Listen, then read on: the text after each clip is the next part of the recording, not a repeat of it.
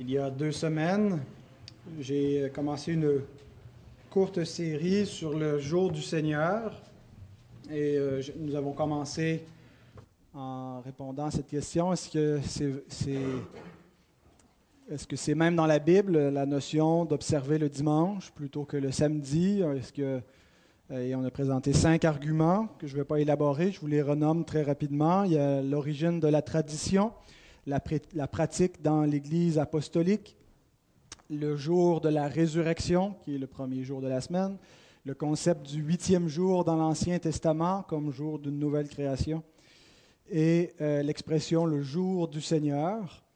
Alors, si vous, euh, avez manqué ou oublié le contenu de ces cinq arguments, le, message est, sur, sur YouTube ou sur notre site à différentes places qui s'intitule Le jour du Seigneur.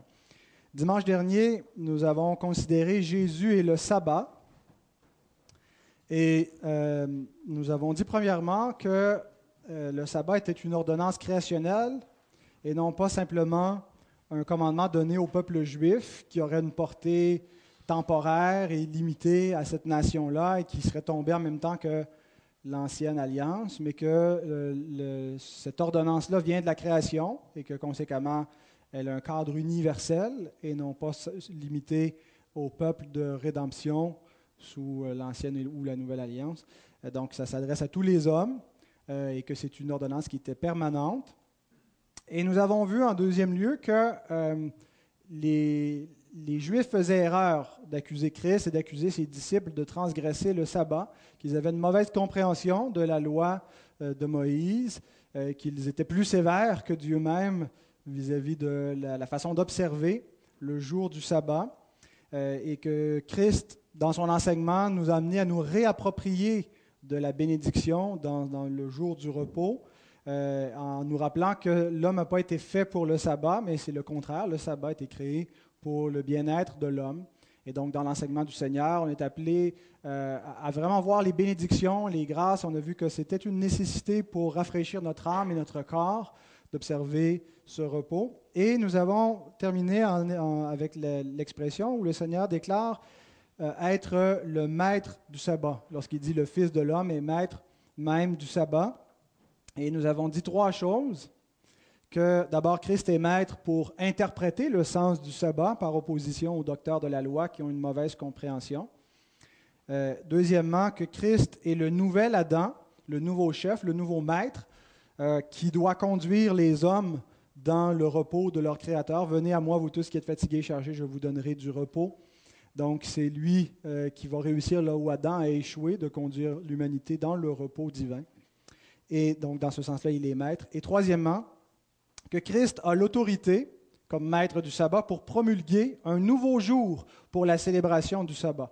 Et ce n'est pas tellement le Seigneur Jésus lui-même, dans ses enseignements, qui a développé cela, c'est venu par la suite par euh, l'Église apostolique, l'enseignement des apôtres et la pratique apostolique, où on voit ce changement de jour, mais qui est fait au nom du Seigneur, puisque c'est le jour du Seigneur et, du Seigneur Jésus, du Seigneur ressuscité. Et aujourd'hui, nous allons élaborer ce dernier point. Donc, que Christ a l'autorité pour promulguer un nouveau jour euh, de sabbat. Euh, et il y a un nouveau jour qui a été promulgué, un nouveau sabbat sur une base nouvelle, sur la base de la nouvelle création. Le premier sabbat était fondé sur la première création, le nouveau sabbat est fondé sur la nouvelle création. Et le, contexte de l'enseignement de ce matin, c'est les chapitres 3 et 4 de l'Épître aux Hébreux. Mais la substance du message, c'est les versets 9 et 10 du chapitre 4. Alors, on va, on va commencer la lecture au début du chapitre 4 pour donner un petit peu le, contexte de, de- de l'enseignement que je vais vous apporter, mais euh, vous porterez une attention plus particulière aux versets 9 et 10 qui, qui seront exposés plus en profondeur. Avant de lire la parole, nous allons prier.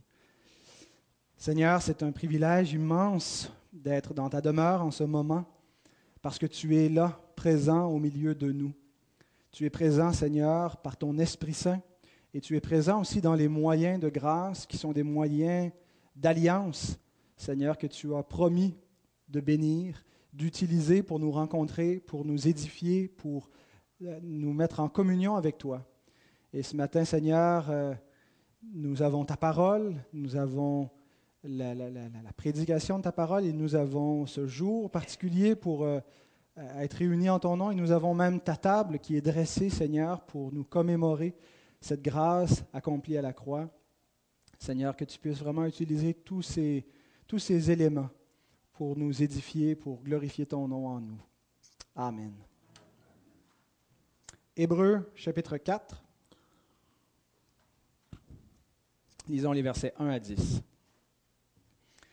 Craignons donc, tandis que la promesse d'entrer dans son repos subsiste encore, qu'aucun de vous ne paraisse être venu trop tard, car cette bonne nouvelle nous a été annoncée aussi bien qu'à eux.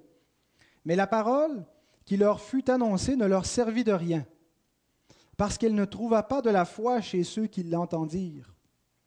Pour nous, qui avons cru, nous entrons dans le repos, selon qu'il dit, Je jurai dans ma colère, ils n'entreront pas dans mon repos. Il dit cela, quoique ses œuvres eussent été achevées, pardon, eussent été achevées, une liaison mal à propos, depuis la création du monde. Mais euh, car il a parlé quelque part ainsi du septième jour. Et Dieu se reposa de toutes ses œuvres le septième jour. Et ici encore, ils n'entreront pas dans mon repos. Or, puisqu'il est encore réservé à quelques-uns d'y entrer, et que ceux à qui d'abord la promesse a été faite n'y sont pas entrés à cause de leur désobéissance, Dieu fixe de nouveau un jour, aujourd'hui, en disant dans David si longtemps après, comme il est dit plus haut, Si aujourd'hui vous entendez sa voix, n'endurcissez pas vos cœurs, car si Josué leur eût donné le repos, il ne parlerait pas après cela d'un autre jour. Verset 9. Il y a donc un repos de sabbat réservé au peuple de Dieu. Car celui qui est entré dans son repos, lui aussi s'est reposé de ses œuvres, comme Dieu s'est reposé des siennes propres. Je pourrais faire probablement euh, facilement cinq messages avec ce passage avec le contexte global. Alors vous allez comprendre que je vais devoir condenser pour passer la matière et vous allez devoir faire un effort pour rester attentif et ne rien échapper. Euh, la première chose euh, qu'on va voir ce matin, c'est quel est le but de ce, de passage, de cette, section de l'Épître aux Hébreux. C'est mon premier point. Quel est le but de, de, ce passage, de ce texte, mais même le texte un peu plus large, si on, reculait jusqu'au chapitre 3, à partir du verset 7, euh, je crois que c'est la section commence euh, sur la question du repos.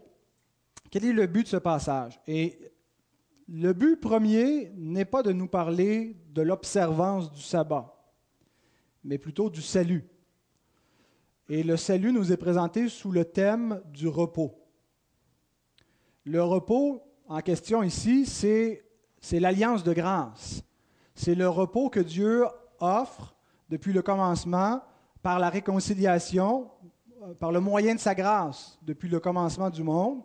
Euh, donc, c'est vraiment d'entrer dans le repos du Créateur, d'entrer dans la communion avec Dieu. Euh, et ceux donc qui sont entrés dans ce repos sont réconciliés avec Dieu, sont en paix, sont en repos vis-à-vis des, exigences de Dieu, de sa loi, euh, parce qu'ils sont justifiés devant Dieu. Tandis que les autres, ils demeurent sous la colère de Dieu. Et donc, ils n'ont pas obtenu le repos, ils n'ont pas obtenu la grâce. Au verset 4, l'auteur nous présente que l'origine créationnelle de ce repos, que l'offre d'avoir cette communion avec le Créateur remonte jusqu'à la création, même avant la chute. Euh, l'idée d'être dans une communion de vie éternelle, de bénédiction, de félicité, euh, ça vient de, la création, de, l'intention divine à la création. Euh, nous lisons au verset 4, Car il a parlé quelque part ainsi du septième jour, et Dieu se reposa de toutes ses œuvres le septième jour. Alors, c'est d'où vient la notion d'entrer dans le repos de Dieu?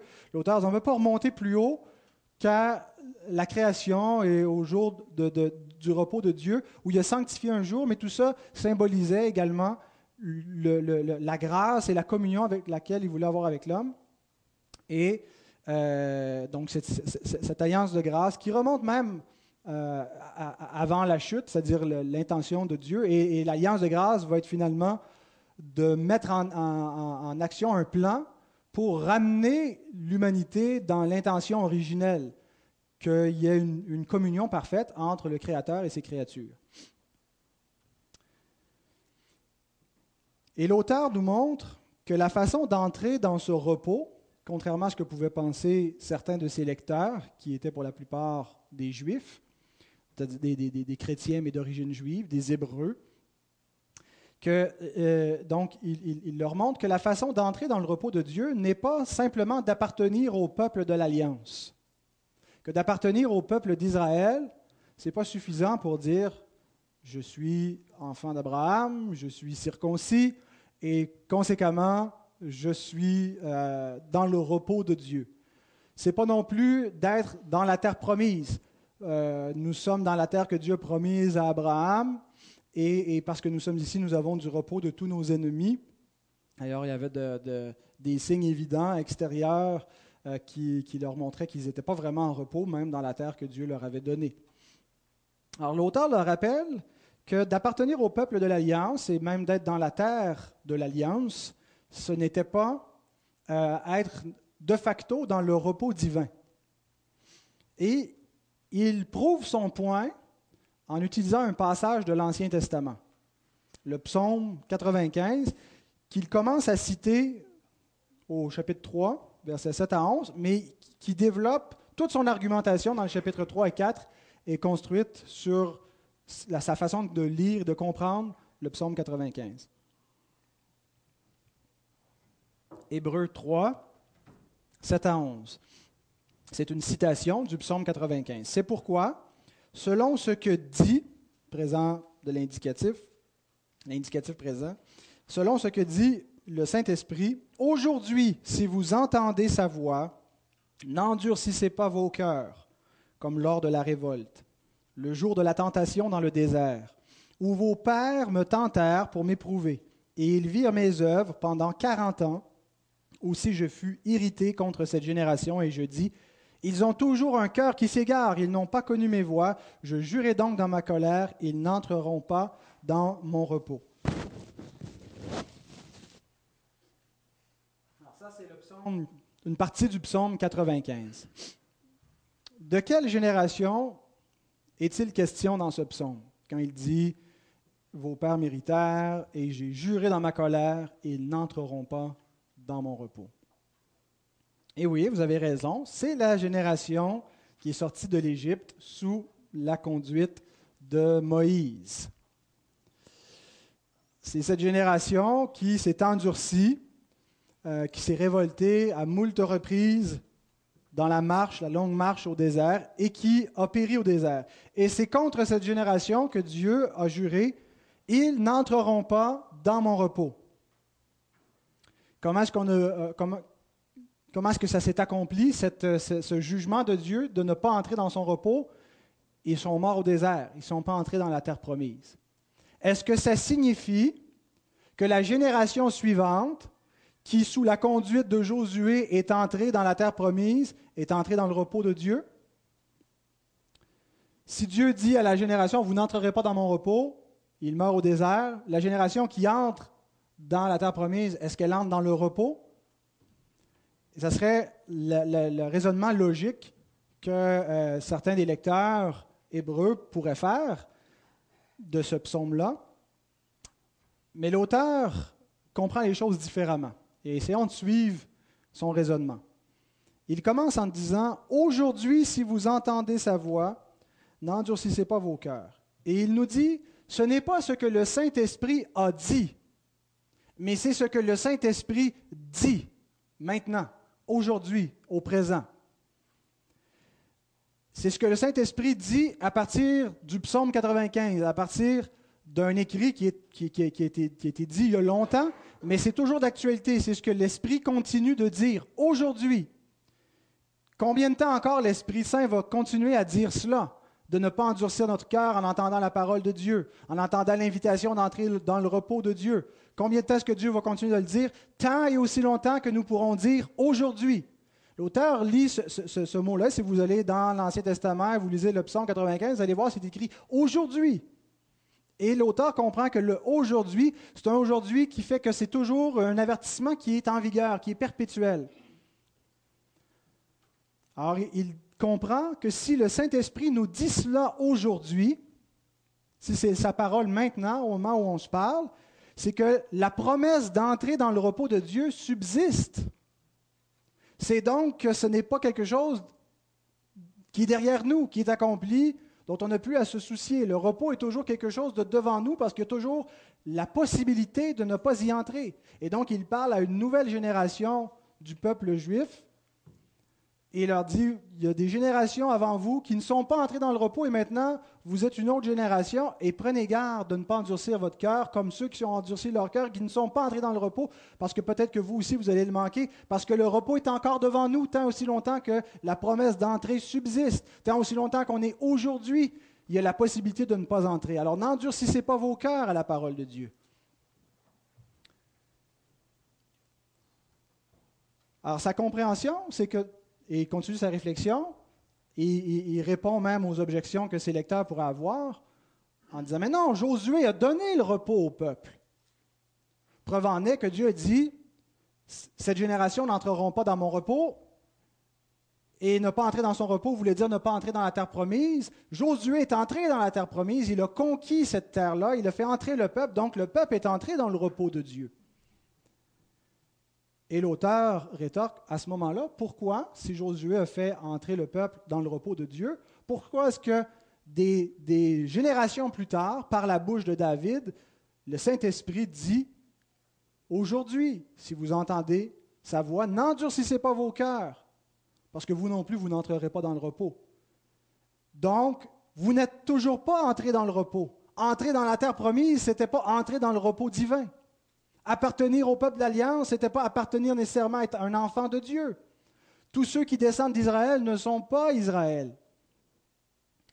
Et là, il commence à comprendre, ou en tout cas essayer de nous faire comprendre, que ces choses-là étaient typologiques, que la conquête de Canaan était une typologie de la vraie conquête. La conquête de Canaan était une typologie de la conquête du monde par le Fils de Dieu le Fils qui est venu reprendre propriété d'un monde, Dieu lui a donné les, nations comme propriété, comme héritage. Et il est venu conquérir le monde. Et Josué préfigurait cette conquête-là. Et préfigurait le repos que, que, Josué n'a pas apporté. Le véritable repos, c'est le repos qui découle de la conquête du Fils de Dieu. C'est lui qui a conquis le monde et le repos qu'il donne, c'est le salut éternel, c'est la vie éternelle en communion avec notre Créateur. Et tant aussi longtemps que nous serons dans cette création, l'offre d'entrée va subsister et le danger de s'endurcir et de ne pas entrer dans le repos à la fin va être en vigueur. Et c'est ce qu'il nous dit. Euh, nous dit au verset 3, Pour nous qui avons cru, nous entrons dans le repos, selon qu'il est dit, je jurai dans ma colère, ils n'entreront pas dans mon repos. Le repos que Dieu a dit aux autres, vous n'entrerez pas, il dit, c'est dans ce repos-là que nous entrons en croyant, par la foi.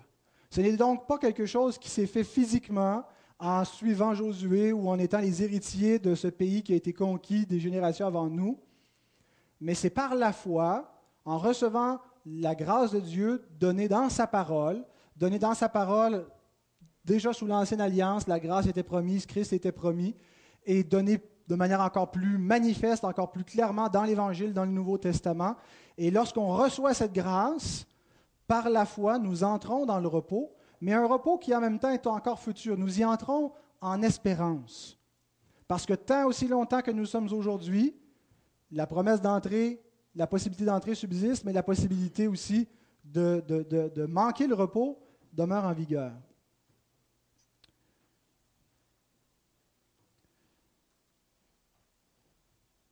Alors, c'est le, but donc de ce passage. On pourrait continuer à élaborer, mais mon objectif est simplement de vous donner le contexte pour maintenant arriver au verset 9 et 10 qui ont euh, davantage rapport avec euh, ma série donc, sur la question du jour du Seigneur. Alors maintenant, on est arrivé au verset 9. On va regarder dans l'ordre, versets 9 et 10. Ayant ce contexte en tête, le verset 9, j'ai intitulé mon deuxième point Gardez le jour du Seigneur dans l'attente du repos final. Et nous lisons, lisons à nouveau le verset 9, Hébreu 4, 9. Il reste donc un sabbatismos pour le peuple de Dieu.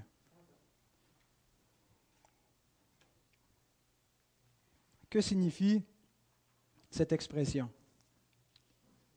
Un sabbatismos. C'est assez important de comprendre ce que le mot veut dire. Il y a, déjà, des indicateurs qui nous montrent que ça doit être important parce que quand on fait une recherche sur ce mot-là pour voir d'autres emplois dans la Bible, on n'en trouve pas. C'est la seule place où on retrouve le mot dans tout le canon biblique. Alors c'est un, mot rare. Et, c'est un mot rare dans la littérature grecque de façon générale. Il y a très peu d'occurrences du mot sabbatismos dans toute l'écriture euh, grec. Ce n'est pas donc un mot euh, qui, qui, est aléatoire et qui pouvait juste s'interchanger avec le reste du vocabulaire qu'il emploie dans l'épître. Et c'est l'occurrence la plus ancienne connue du mot sabbatismos dans la littérature ancienne, dans la littérature grecque que nous possédons. Il y a deux possibilités pour comprendre le sens de ce mot. Soit que, malgré que ce soit un mot inusité, euh, l'auteur l'utilise comme synonyme de ce qu'il a déjà dit jusqu'à présent en parlant du repos, qu'il l'utilise simplement pour parler de la même réalité, c'est-à-dire parler du repos final, du repos futur, du repos dans lequel on doit entrer. Le seul problème, avec cette lecture-là, c'est que ce n'est pas vraiment le sens du mot sabbatismos. Le mot sabbatismos ne veut pas dire repos au sens général. La deuxième possibilité, et c'est celle que je vais défendre, c'est de laisser le mot sabbatismos guider l'interprétation du texte. D'une part, on croit que ce mot-là n'est pas choisi par hasard euh, et, et qu'il n'y a pas un sens flou, il y, a, un sens précis. Le mot sabbatismos veut dire observance ou célébration du sabbat. Observance du sabbat ou célébration du sabbat. Et là, on se demande qu'est-ce que ça vient faire dans ce passage-là. Voici comment on devrait traduire le verset 9 si on tient compte du sens véritable du mot sabbatismos. Je vous l'affiche à nouveau. C'est pourquoi l'observation du sabbat est laissée pour le peuple de Dieu. Est-ce que ça commence à avoir du sens dans votre esprit ou pas tout à fait clair encore? L'auteur nous démontre que le repos, le repos dans lequel on est appelé à entrer, le repos dans lequel tous les hommes sont appelés à entrer, depuis le commencement de la création, ce qui est le nec plus ultra de l'expérience humaine, ce qui est le, but de, l'existence humaine, de trouver la communion avec Dieu et, de jouir de cette, connaissance de Dieu, de se reposer dans cette félicité avec lui. Ce repos, l'auteur nous dit, il n'est pas derrière nous, mais il est devant nous. Le repos en question qui est promis, c'est le repos final. Nous sommes entrés en espérance dans le repos final par la foi, mais nous allons y entrer seulement à la résurrection finale, à la glorification, à la fin de toute chose. Donc ce repos promis, il n'est pas derrière nous, il est devant nous.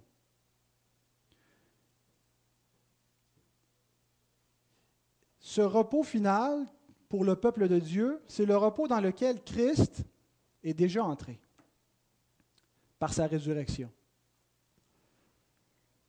Puis il ajoute, c'est pourquoi l'observation du sabbat est laissée pour le peuple de Dieu. Si on prend le sens intrinsèque, le sens véritable du mot sabbatisma, c'est exactement ce que l'auteur nous dit. Il argumente que le repos final est toujours devant nous, qu'il y a un risque de ne pas y entrer. Et là, il nous déclare, c'est pourquoi Dieu nous a laissé l'observation du sabbat dans l'attente d'entrer dans le repos final. L'idée, c'est qu'en attendant le repos final, Dieu nous laisse le sabbat comme un moyen de grâce pour continuer à persévérer jusqu'à ce qu'on entre dans le repos final. Un petit peu comme Jésus qui a dit Faites ceci en mémoire de moi. Et Paul qui ajoute Jusqu'à ce qu'il vienne. C'est un moyen de grâce pour nous garder, nous garder éveillés, nous garder en haleine, nous garder les yeux fixés sur le repos.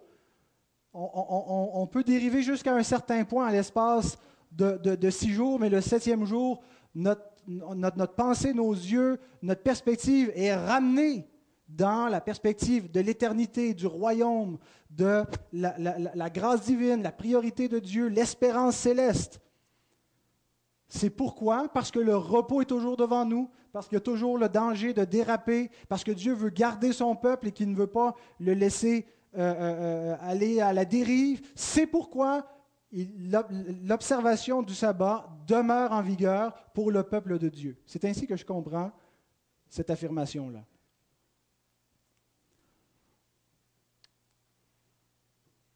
Il faut rapprocher cette affirmation du fait que l'Église apostolique se réunissait le premier jour de la semaine, qu'elle appelait le jour du Seigneur, parce que c'était le jour où le Seigneur était ressuscité. Et donc, que l'observance du sabbat, que l'auteur nous dit être en vigueur, n'est pas le sabbat de la création, mais le sabbat de la nouvelle création. Non pas le sabbat du septième, mais du premier jour.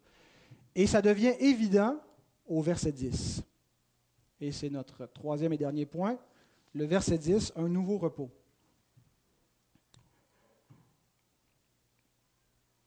Lisons ensemble Hébreu 4, verset 10.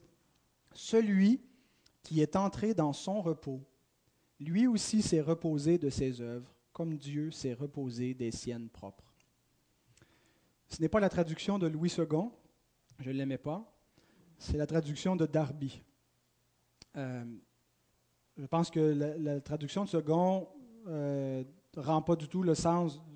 Je ne sais pas, là, Louis II a dû se coucher tard cette journée-là, il a travaillé trop, il aurait dû attendre au lendemain pour traduire cette portion-là. Il a vraiment passé par-dessus un paquet de choses dans sa traduction. Le verset 10 ne nous parle pas du croyant qui entre dans le repos de Dieu, avec Dieu, pour se reposer avec Dieu de son péché ou de, ses efforts pour essayer d'être sauvé. Le verset 10 nous parle de Christ, qui est entré dans son propre repos à sa résurrection.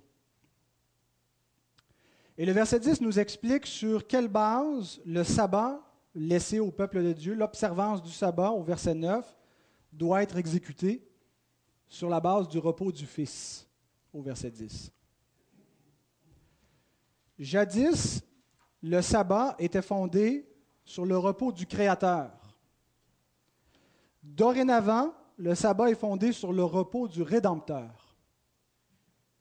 Le premier sabbat a été donné sur la création, le dernier sabbat sur la base de la nouvelle création. Quand est-ce qu'a débuté la nouvelle création? Est-ce qu'elle est devant nous? Elle est devant nous dans la réalité expérientielle ou expérimentale, la réalité de la résurrection qu'on va en faire. Mais la nouvelle création a déjà commencé. Christ est le premier-né entre les morts, il est le commencement de la création de Dieu. Il est le début de la nouvelle création.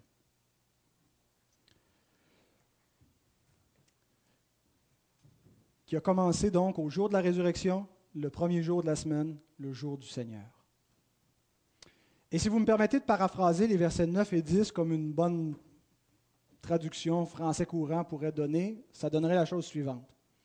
Hébreux 4, 9 et 10, paraphrasé. En attendant le repos final, Dieu a maintenu l'observance du sabbat pour son peuple. Cette observance se fait à la suite de notre Seigneur qui est entré dans son propre repos pour se reposer lui aussi de ses œuvres comme le Créateur s'était reposé des siennes.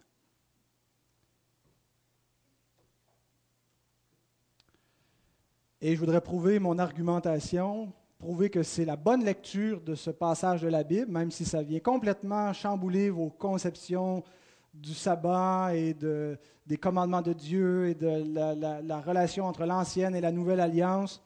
Je voudrais la prouver par trois arguments exégétiques, que c'est la bonne façon de traduire le texte. Maintenant, comment vous allez l'appliquer, c'est une autre chose, mais c'est la bonne traduction.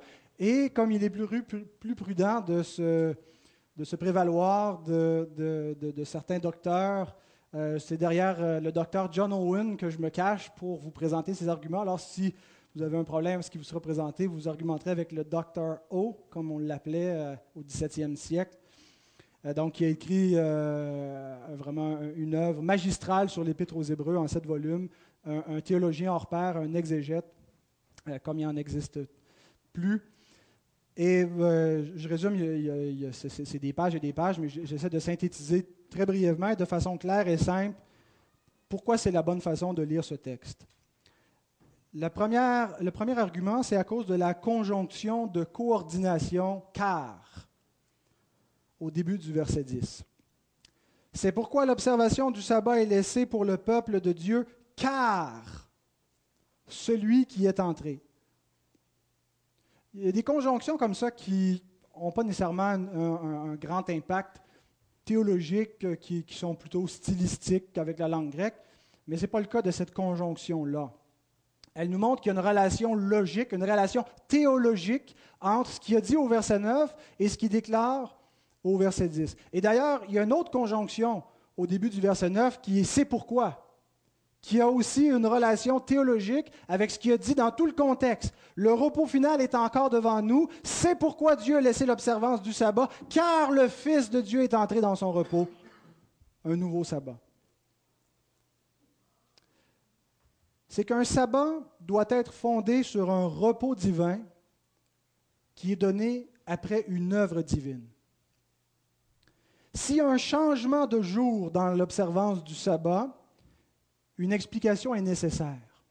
L'explication pour le premier sabbat a été donnée. Dieu n'a pas juste dit, vous observerez ce repos, il a donné une raison pour le faire. Car le Créateur s'est reposé de toutes ses œuvres après qu'il les ait eues accomplies.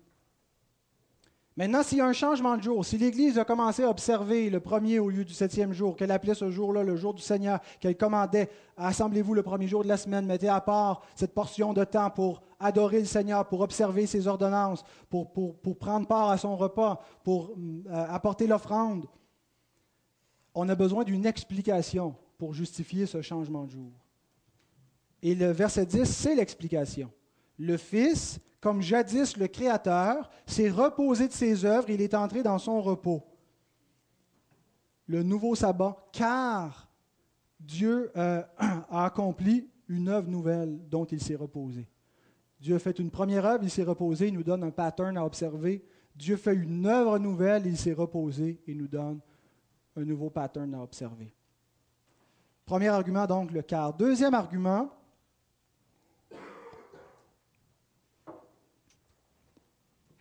le sujet et le temps des verbes.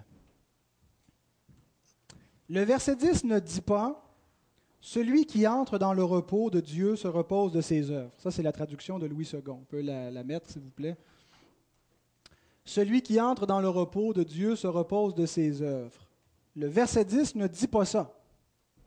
Le verset 10 dit Celui qui entra dans son propre repos se reposa lui aussi de ses propres œuvres. La première lecture donne l'impression que c'est le croyant qui entre dans le repos de Dieu, qui se repose avec Dieu. Tandis que l'autre, on n'est plus certain s'il est en train de nous parler du croyant. En fait, il ne nous parle pas du croyant. Il nous parle du Christ. On le sait d'abord à cause euh, du sujet des verbes. Chaque fois qu'il nous a parlé du repos, c'est toujours le peuple qui entre dans le repos. C'est toujours un collectif, c'est toujours au pluriel. Alors on est là, pluriel, pluriel, pluriel, pluriel. Oups, singulier. Celui qui entra au singulier. Et il y a même un pronom singulier. Ce n'est pas juste le verbe qui est au singulier, c'est emphatique. Le pronom est au singulier et le sujet, le, verbe est, au singulier. Et immédiatement après, il retombe au pluriel au verset suivant parce que là, il ne parle plus du Christ, il parle de nous au verset 11. Donc, quand il parle au pluriel, il parle du peuple qui va entrer dans le repos. Qui entre déjà par la foi et qui va y entrer à, la résurrection finale. Mais maintenant, quand il nous en parle au singulier, il ne parle pas du peuple, il ne parle pas du croyant, il parle du Seigneur. Et ce qui vient nous donner encore plus de conviction de lire les choses ainsi, c'est le temps des verbes. Le temps au verset 10 est à l'aoriste. L'aoriste, c'est comme le passé simple. Jusqu'ici, s'il y a un point sur lequel l'auteur a insisté, c'est qu'on n'est pas entré dans le repos. C'est que ce n'est pas quelque chose de passé. C'est que tant que la promesse va subsister, ça demeure quelque chose de futur. C'est que tant qu'on est aujourd'hui, le repos est devant nous. Donc on n'en parle pas au passé. C'est le repos futur du peuple de Dieu. Mais maintenant, il nous dit, pas celui qui entre dans le repos, celui qui entra dans le repos. C'est un aoriste, c'est un, passé simple. On a vu au verset 1, on ne l'a pas vu, ben on l'a vu, on ne s'est pas attardé dessus. Lisons Hébreu 4, verset 1. Craignons donc, tandis que la promesse d'entrer dans son repos subsiste encore, qu'aucun de vous ne paraisse être venu trop tard. La promesse d'entrer subsiste. Ce n'est pas quelque chose de, de, finalisé. Il y a le risque pour vous de vous endurcir, dit l'auteur à ses, lecteurs, d'avoir euh, professer vainement la foi et de, vous retrouver finalement comme les générations passées, à vous endurcir, à rejeter la parole de Dieu comme certains des Hébreux qui voulaient retourner à, la, foi euh, juive en délaissant le Christ.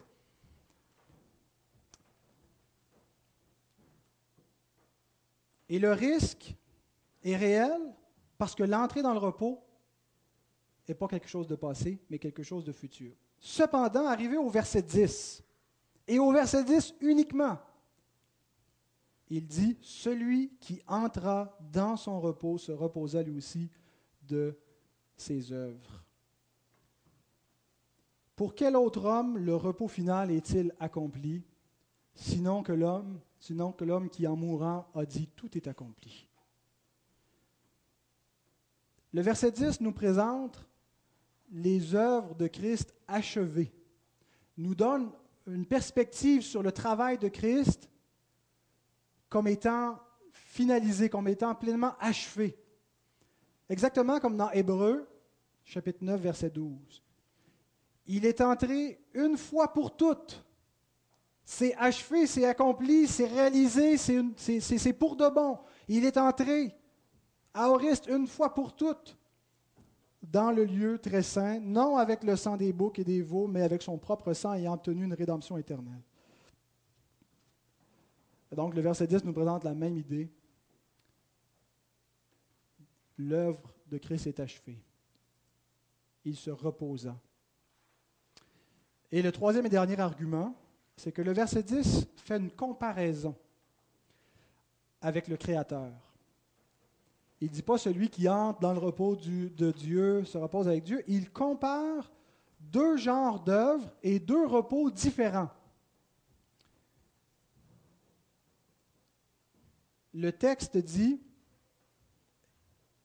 que celui qui entra dans son propre repos, dans son repos à lui, se, se reposant de ses œuvres à lui, comme Dieu était entré dans son repos à lui et s'était reposé de ses œuvres à lui. On ne peut pas dire ça du croyant. Le croyant qui entre dans le repos, entre pas dans son repos à lui. Et il ne se repose pas de ses œuvres à lui comme telles. Ce n'est pas à cause de son œuvre qu'il a réussi à entrer dans le repos. L'idée ici, c'est qu'il s'est reposé parce que c'est grâce à son œuvre. Tout est accompli, il peut se reposer. Mais ce n'est pas vrai du croyant. Relisons une dernière fois le verset 10. Celui qui entra dans son repos, Christ, se reposa lui aussi de ses œuvres, la rédemption. Comme Dieu, le Créateur, se reposa des siennes, la création. Il y a une comparaison donc qui nous est donnée. L'œuvre de Christ consistait à venir remplacer Adam en offrant une obéissance parfaite. Adam a été créé dans une alliance où il devait atteindre la vie éternelle par son obéissance. On appelle ça l'alliance des œuvres. Et il a échoué. Et par sa désobéissance, le péché est entré dans le monde, la mort est entrée dans le monde et ça a atteint tous les hommes, parce que tous sont en Adam. Dieu envoie un nouveau représentant, un nouvel Adam, qui va venir obéir. Vous remarquerez qu'on est sauvé par l'obéissance du Christ. Comme par la désobéissance d'un seul homme, beaucoup ont été rendus pécheurs. Par l'obéissance d'un seul homme, beaucoup sont rendus justes. Christ obéit parfaitement.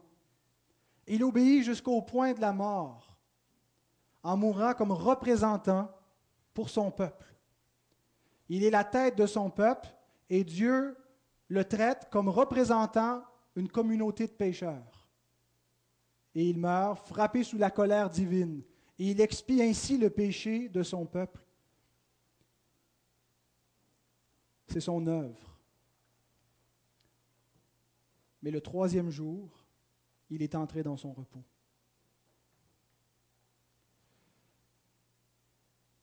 Au jour de la résurrection. Avec la résurrection a commencé les nouveaux cieux et la nouvelle terre. La création nouvelle, promise par les prophètes de l'Ancien Testament, que Dieu recréerait le monde. Comment est-ce que Dieu a recréé le monde? En son Fils. Par la rédemption. Il n'a pas juste détruit ce monde-ci pour en faire un autre qui n'avait aucune continuité. Il a racheté ce monde. Il est venu le reconquérir. Et la résurrection, c'est le commencement de cette nouvelle création. Par sa résurrection, Christ devient roi de l'univers, roi de tous les hommes, roi des rois, roi des princes de la terre. Il reçoit les nations en partage. Le règne lui appartient. Et il fait de nous un royaume, un peuple, le peuple de Dieu. Nous qui n'étions pas le peuple de Dieu, qui étions, à l'extérieur des alliances, il fait de nous le peuple de Dieu. Nous lisons dans Apocalypse 1, versets 5 et 6, de la part de Jésus-Christ, le témoin fidèle, le premier-né des morts et le prince des rois de la terre. Vous voyez comment il associe la résurrection avec sa royauté, avec son règne. Le commencement, un peu plus loin, il est appelé le commencement de la création de Dieu, de la nouvelle création et qui a fait de nous un royaume des sacrificateurs pour Dieu, son Père. À lui soit la gloire et la puissance au siècle des siècles. Amen. Le jour de la résurrection, c'était le huitième jour de la création. Cependant, ce n'est pas la même création. C'est la création rétablie. C'est la création entrée dans le repos de son Créateur. C'est la création portée dans la gloire éternelle. Christ est l'homme nouveau, le dernier Adam, il n'y en aura plus d'autres le maître du sabbat, qui nous fait entrer dans le repos avec lui et qui est venu appeler les hommes, venez à moi vous tous qui êtes fatigués et chargés, moi je vais vous mener dans le repos. Et comme nous sommes entrés en espérance seulement dans ce repos, et puisque le repos final est toujours devant nous, et qu'il en sera ainsi tant aussi longtemps que nous pourrons dire aujourd'hui, Dieu a laissé le jour du sabbat observer pour son peuple. Chaque semaine, sur notre route jusqu'au ciel. Un nouveau sabbat enraciné dans le repos du Fils, le Rédempteur. Frères et sœurs, je suis conscient qu'il y avait beaucoup d'informations. Si vous aimeriez revenir sur, euh, le contenu de ce message à tête reposée, euh, tout ça a été mis par écrit, ça sera sur le site. Peut-être c'est plus facile parfois de le lire, on peut prendre une pause ou en l'écoutant, en le réécoutant le, vidéo, on peut l'arrêter, réfléchir, regarder les passages de l'Écriture.